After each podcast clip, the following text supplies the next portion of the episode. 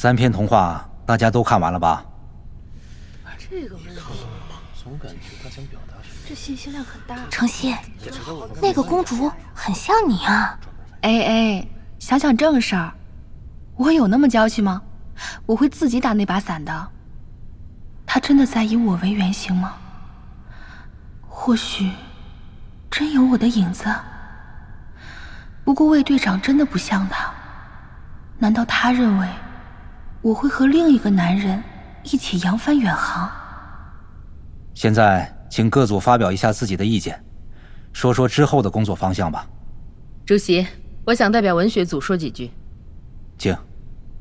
我知道，在以后的工作中，我的小组是最没有话语权的，所以趁现在有机会，我先说几句。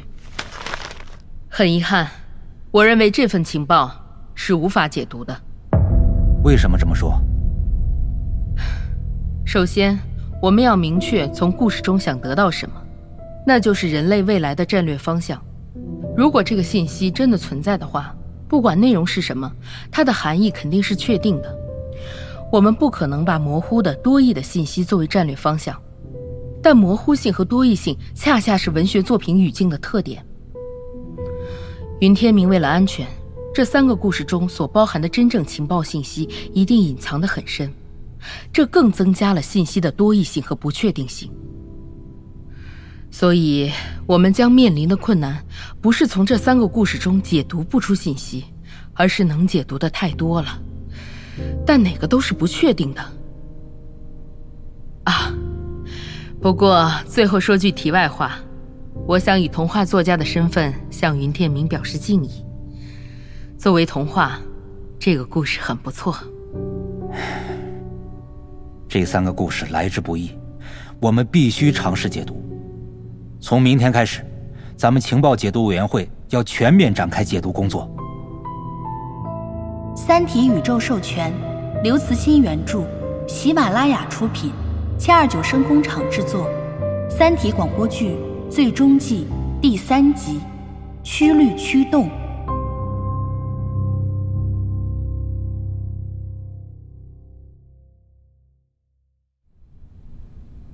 我认为，把人画到画里的情节，可能暗示着现实世界的数字化或者信息化，也就是说。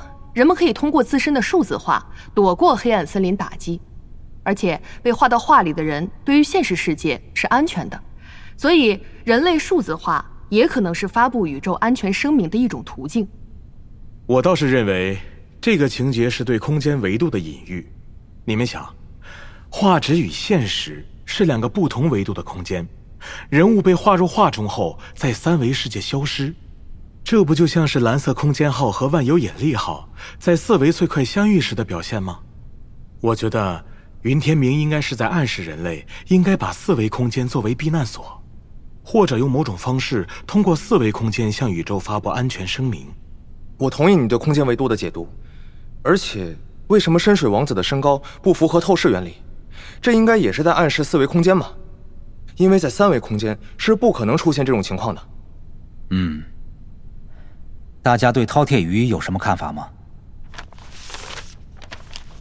主席，我总结了一下饕餮鱼的特点：它们数量多，平时是隐蔽状态，并且具有极强的攻击性。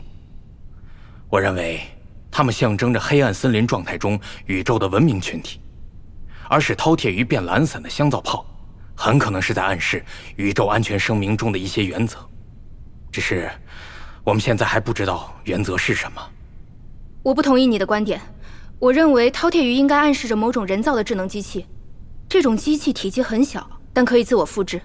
童话中的海洋暗示的是太空，这种机器被放入太空后，以柯伊伯带或奥尔特星云中的太空尘埃和彗星为原料，可以大量复制自己，数量会呈几何级增长，最终在太阳系周围形成一圈智能屏障。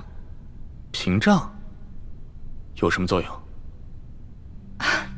副主席，作用可以有很多，比如对攻击太阳的光力进行拦截，或者使太阳系呈现某种能够从远方观察到的特殊形态，这样就可以形成一种安全声明。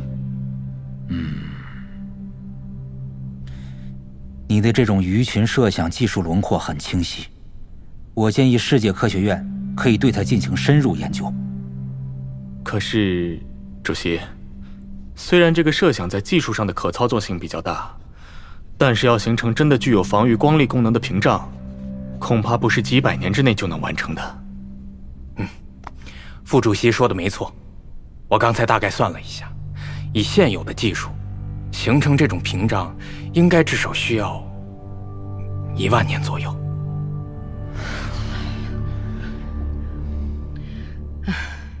我昨天没有危言耸听吧？这三个故事里包含的隐喻和暗示太多了，任何一个情节都可以解读出很多不同的含义，而每种含义都有理由和依据。咱们怎么可能知道作者想传递什么呢？光一个饕餮鱼就有这么多猜测。别忘了，还有保护公主的那把伞、雪浪纸、黑曜石、香皂，这些道具都可以有很多种含义。这哪有头绪啊？不。至少有一个东西肯定包含着确定的信息，甚至可能会成为信息解读的关键。什么东西？赫尔辛跟莫斯肯。嗯，确实。云天明是用纯汉语给程心讲的故事，故事中的绝大部分地名和人名，都是具有明确含义的中文名。这个音译地名，的确很突兀。而且这个名字很长，发音也很古怪。还在故事中反复出现，频率甚至多到了不正常的地步。云天明似乎在反复强调这个名字的重要性，但故事中对赫尔辛跟莫斯肯并没有什么更具体的描写，人们也不知道这个名字属于哪种语言。哎，程女士，云天明当年英语水平怎么样？应该就是大学英语的水平。那他还会别的语言吗？不会。嗯，那我们也不能排除他后来学习的可能性。赫尔辛跟莫斯肯这个词不像英语，甚至不能确定它是否属于拉丁语系。但可以确定的是，它不可能来自三体语言，因为三体语言是没有声音表达的。在座的语言学家们有什么发现没有？我们研究这个词很久了，也去查了很多专业数据库，但目前没有任何结论。程女士，嗯。你确实记清这个词的发音了吗？不止一个人问过我这个问题了，我真的记清了。因为云天明讲故事的时候，我就注意到了这个词很奇怪，而且是反复出现的，所以我就着重把它记下来了，不会有错的。嗯，这到底是什么意思呀？对呀，大家别灰心，这项工作不可能那么容易的。如果我们轻易就能解读出云天明故事中的情报。那三体人也能，所以真正的情报信息必然在故事中藏得很深。大家再努把力。这种解除简直荒唐！大家看看这段，我认为云天明是在暗示。哎，我不同意你的观点啊！你再好好读读这一番。我有个发现，你就闭嘴吧。这个表述还不明显吗？越明显的反而越不可信。你觉得能骗过三体人吗？哎，好了好了，大家都坐下，好好说话。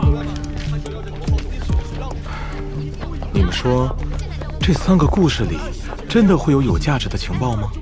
毕竟他只是个公元世纪的大学本科生，放到现在，连初中的知识程度都达不到。是啊，他的工作经历也很有限，没有高级科研经验，更不具备基础科学的理论能力。就算他在被复活后可以学习，但他真的有能力理解三体世界的超级技术吗？特别是这种技术背后的基础理论。是的，没错没错。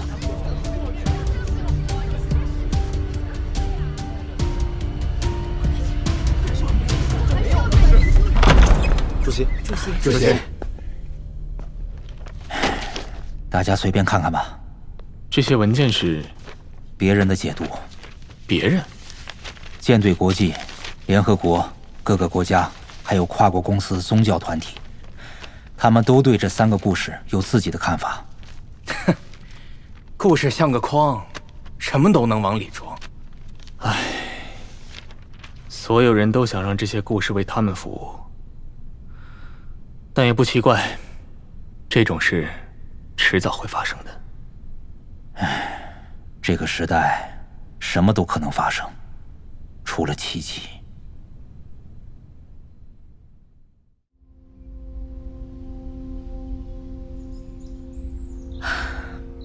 那个时候主席说的没错那时的人们已经放弃了对奇迹的幻想加上对童话的解读陷入了僵局所以舰队国际和联合国还是把注意力转移了希望以人类现有的技术为基础为地球寻找一个生存的机会。毕竟人类已经观测到了三体世界毁灭的全过程，获得了很完整的数据。很快，掩体计划就取代了云天明的情报。被联合国重点关注了。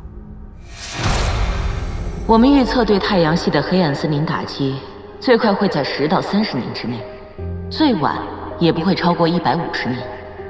因此，联合国以七十年的时间段进行规划。七十年后，地球人口总数约为六亿至八亿人。而我们对黑暗森林打击的总体预测，已经由专家制作出了数学模型。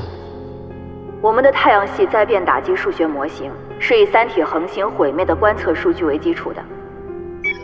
大家可以看一下，模型的运算结果表明，如果太阳遭到光力袭击，火星轨道之内的类地行星将会被全部摧毁，而距太阳较远的类木行星是能够幸存的。也就是说，太阳系的四颗巨行星——木星、土星、天王星和海王星，都将在打击后保持完好。现在社会上还有人推崇星际逃亡计划和远距离躲避计划，您作为掩体计划的总工程师是怎么看待这两个计划的呢？星际逃亡在技术上是完全不可行的。七十年内，我们不可能具备超大规模的星际远航能力，就算能够逃亡，人数最多也只占总人口的不到千分之一。而且在飞船燃料耗尽和生态系统衰竭前，找到可居住的地外行星的可能性很小。最重要的是。只让少数人逃亡，是严重违背人类最基本的价值观和道德准则的，一定会让社会全面崩溃。那远距离躲避计划呢？很多人认为整个太阳系都是不安全的，只有在距离太阳足够远的太空中建立人类居住点，才能避开太阳爆发。嗯，确实，根据模型计算，这最安全的距离要远离太阳至少六十个天文单位。那已经跃出可以博带了。那片太空几乎什么都没有，很难找到建设太空城市的原材料。而且，就算太空城建成了，因为资源匮乏，人类也很难生存。所以啊，掩体计划才是最切实可行的方案。掩体计划的具体方案是，以木星、土星、天王星和海王星四大巨行星为掩体，避开黑暗森林打击引发的太阳爆发。我们计划在四大行星的背阳面建设五十座太空城，其中木星背面二十座，土星背面二十座，海王星背面六座，天王星背面四座。每座太空城可容纳一千五百万人左右，可以供全人类移民。这些太空城将与行星一起绕太阳同步运行，它们将一直处于四大行星的背阳面，在太阳爆发时。会受到行星的屏蔽和保护。建设太空城的材料取自四大行星的卫星，以及土星和海王星的星环。有人担心太阳被摧毁后，我们会面临能源危机。啊，这一点不用担心。太空城将会依靠核聚变能源生存。太阳爆发后形成的残骸星云中，将会含有几乎取之不尽的聚变燃料，很容易大量采集。而太阳残存的内核中呢？也有可能采集到丰富的聚变燃料，这些可以满足人类长期生存的能源需求。至于日照问题嘛，每座太空城内部都可以拥有人造太阳，日照强度和打击前没什么区别。那么水该从哪来呢？哈，木星的卫星木卫二表面全部都是海洋，含有丰富的水资源，这储量甚至比地球的海洋还要大，完全可以满足太空城的需要。另外呢？在星云内部也是有大量的水资源的，所以打击后的太阳系残骸星云完全可以为上百亿人口提供舒适的生活，并不会影响人类文明发展。哦，原来如此。但是第一次打击之后就彻底安全了吗？我们会不会面临第二次打击？啊，第一次打击产生的宏观效果会让绝大多数远处的观察者呀认为太阳系文明已经被摧毁。同时呢，由于太阳已经不存在了，太阳系内已经没有经济型打击可以利用的超级能量源，所以出现第二次黑暗森林打击的可能性就很小了。大家可以参考一下罗辑公布坐标的那颗幺八七 G 三 X 幺恒星，它被摧毁后到目前的状况也证明了这一点。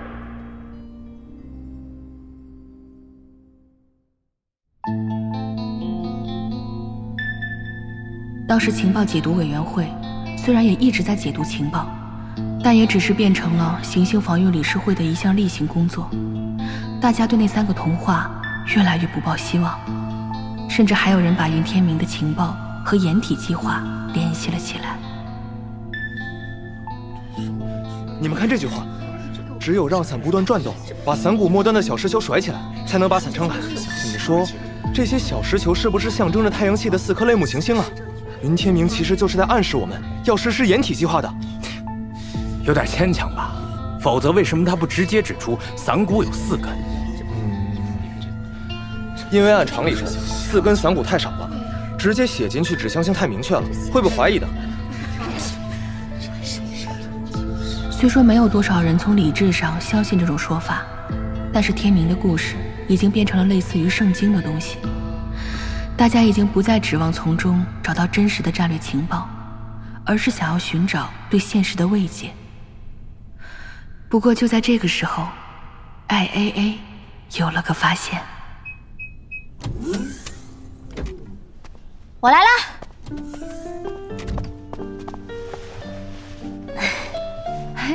！AA，难得呀！你不是前两天还说公司忙死了吗？是啊，哎呀。咱们的星环公司可是掩体工程的主力啊，可累死我了。嗯，看什么书呢？聚变物理学，我得多学点基础理论，兴许以后啊用得着。哦，程心，我想要一块香皂。哎，你帮我看看这里，我不是很明白。哎呀，我要香皂，我要泡澡。我没有香皂。现在谁还用香皂啊？你不会真的以为香皂有童话里的那种功效吧？我知道，但我喜欢泡泡。现在都是用超声波和纳米机器人洗澡了，没意思。我想像公主那样在泡沫中洗澡。哎呀，别闹了，行不行？不行。哎呀，陪我去找香皂。走了，走了。哎，哎呀，行行行。哎呀，去哪儿找啊？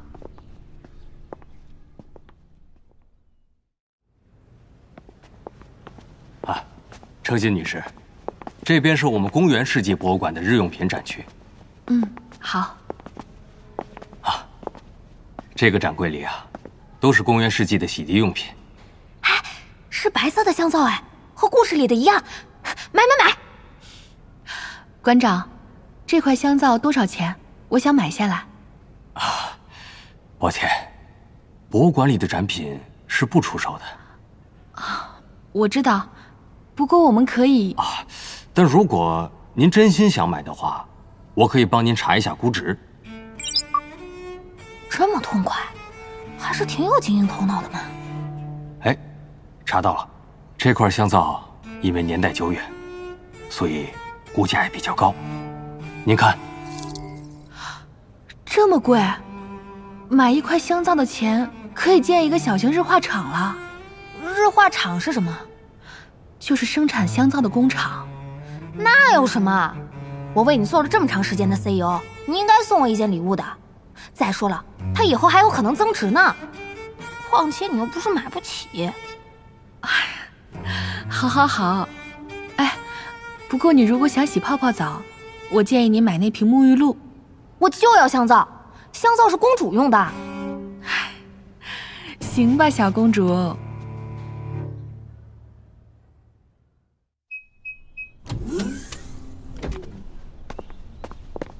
哎，到家了。程曦，我可把这香皂给拆了啊！拆吧，都是你的了，不用跟我申请。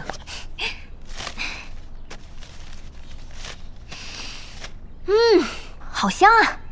我去放个水。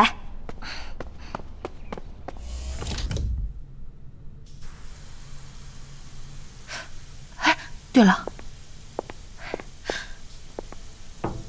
哎，你先别用那块香皂，那是碱性的，你从来没用过，不适应会伤皮肤的。哎，听见没有啊？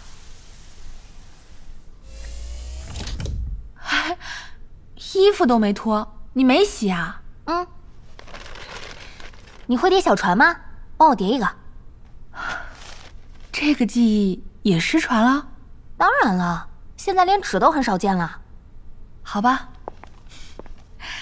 那我给你叠个带棚子的船。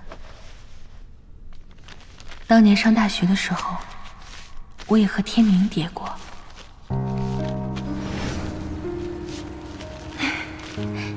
纸船叠好了，哎，看看它能飘多远。起风了，哎，你看，飘了好远啊！第二天早晨，在王国的另一处海岸上，有人看到海中出现了一张白帆。那艘帆船后面拖曳着一道白云般的泡沫，在朝阳中驶向远方。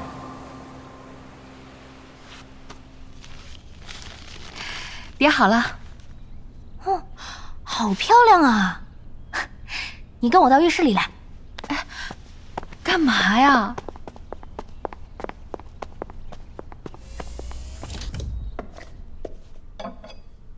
我给你看个好玩的。先从香皂上切一小片下来，然后呢，在这个纸船的船尾扎个小孔，再把这片香皂插到小孔里。现在小船就可以在浴缸里起航了！你看，哎，船自己动了，是不是很神奇？啊，我明白了。香皂在水中溶解后，降低了小船后方水面的张力，但船前方水面的张力不变，小船就被前方水面的张力拉过去了。真明白了，所以，所以。如果浴池中的水是太空，纸船在里面光速航行的话，所以那个童话的意思是……不行，智子或许还在，不能说这些，天明会有危险。所以什么呀？小孩子的游戏不陪你玩了，你想洗澡就洗吧。哼，一会儿再洗，突然想喝点了。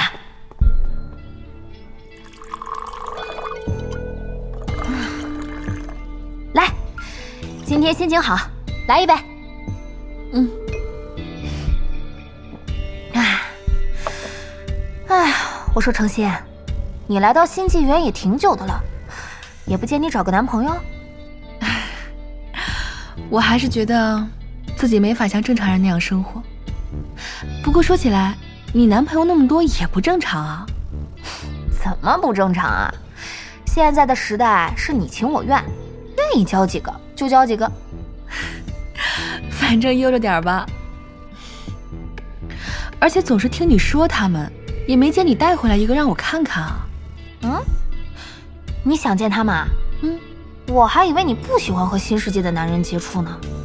你的男朋友，我当然想认识一下啊。不过，一次只能带回来一个。好，哎，你要是真看上哪个，你就跟我说，我可以让给你。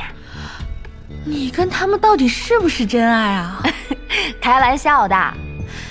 嗯，但是我真觉得你应该有个伴儿了。爱情是生活的驱动力。驱动力，驱律。哎，你是想说驱率驱动？想说什么呀？是的，云天明想说的。就是驱律驱动。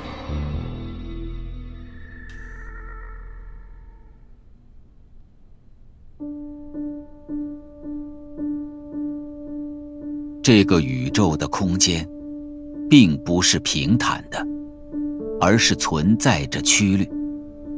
如果把宇宙的整体想象为一张大膜，这张膜的表面是弧形的。整张膜甚至可能是一个封闭的肥皂泡。虽然膜的局部看似平面，但空间曲率还是无处不在。一艘处于太空中的飞船，如果能够用某种方式把它后面的一部分空间运平，减小其曲率，那么飞船就会被前方曲率更大的空间拉过去，这就是曲率驱动。最重要的是，它有可能是飞船以无限接近光速的速度航行。可是曲率驱动还只是大家的幻想。没人知道它是不是可行。哎呀，当初真应该同意让他们给我安一个质子屏蔽室的。难道现在我和 A A 只能靠眼神交流吗？现在和过去的区别还是挺大的。威慑纪元之前不都实行穿带图像的衣服吗？人人都五光十色的。可是现在只有小孩那样。成年人如果不穿的复古一点，大家就会觉得你，呃。用你们古人的话说，会觉得你不靠谱，绝对靠谱。曲率驱动的解释应该是目前最靠谱的了。可是程心，我们该怎么确定呢？说起复古，你知道吗？在古代啊，黄金和钻石那可是最贵重的东西了。可现在呢，贵金属的概念都没了，连这两个酒杯都是用钻石做的。哎，你知道吗？我们那个时候，男人只要送女人这么一小颗钻石，女人就能确定这个男人是爱她的。确定了，哎，这次能确定我们的解读是对的。至少你们那时铝便宜了，电解铝出现之前，铝也是贵金属。听说还有国王的王冠是铝的呢，你怎么确定？何止是铝啊！更早的古代，纸也是很贵的，就像童话里的雪浪纸。说起来，那雪浪纸用别的东西真的弄不平吗？弄不平，只有用赫尔辛根莫斯肯的黑曜石石板才能压平。他和公主再次把雪浪纸从纸卷中拉出一段，用熨斗在地板上压住纸的一角，压了几秒钟后松开，那一角的纸果然压平了。一卷纸，一卷带曲率的纸，被拉出一段熨平了，减小了曲率。这个意象是对曲率驱动时飞船前后空间形态的明显暗示，不可能是别的。我们走，嗯，去质子屏蔽室。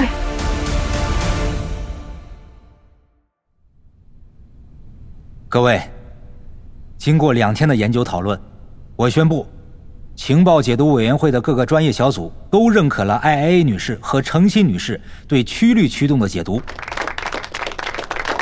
云天明就是想告诉我们，三体光速飞船是采用空间曲率驱动的。这个战略情报非常重要，因为它确定了在这么多的关于光速航行的设想中，空间曲率驱动是可行的。我们宇航技术的发展终于有了明确的战略方向。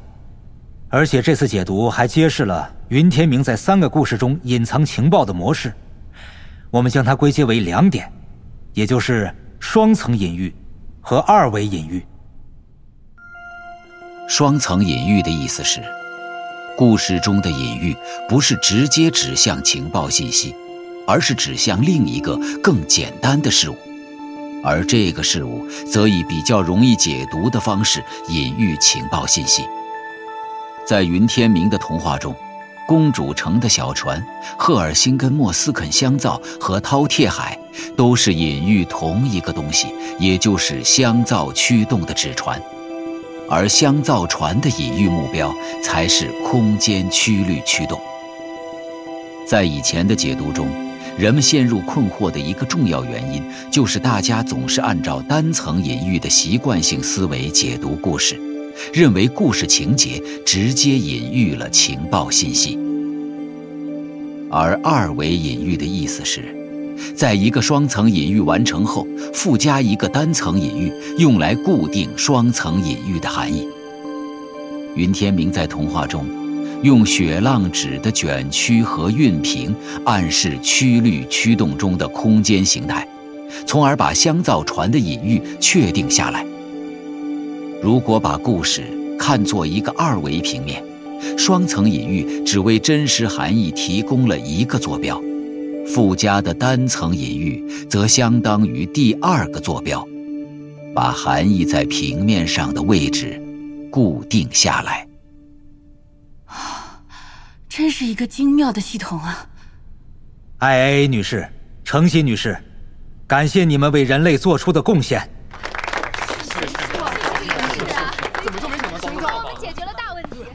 艾 A 女士，请原谅我过去对您的无礼。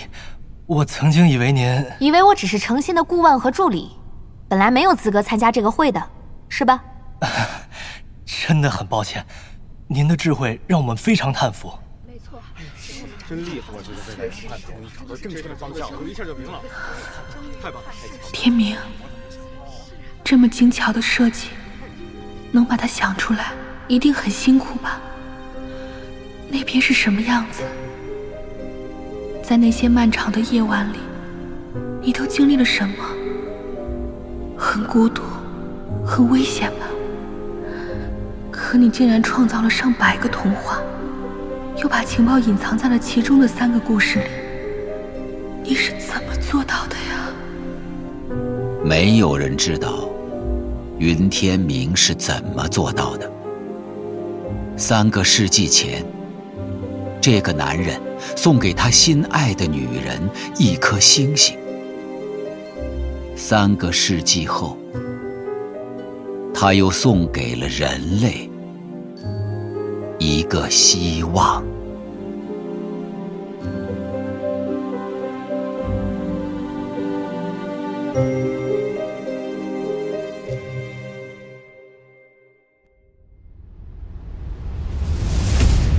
你说实话，是不是去过我的国家？什么地名？赫尔辛根和莫斯肯啊。那里有一个大漩涡，能吞掉所有的船。我就不信出不去。老杰森，沿着切线，最大功率向前冲。没有任何东西可以飞出太阳系黑洞的世界，这个星系将变成一个绝对封闭的世界。一切都会逝去，只有死神永生。